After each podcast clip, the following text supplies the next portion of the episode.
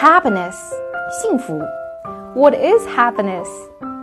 It's not having to set the alarm clock for the next day. 幸福呢，就是不用明天设闹钟。Happiness。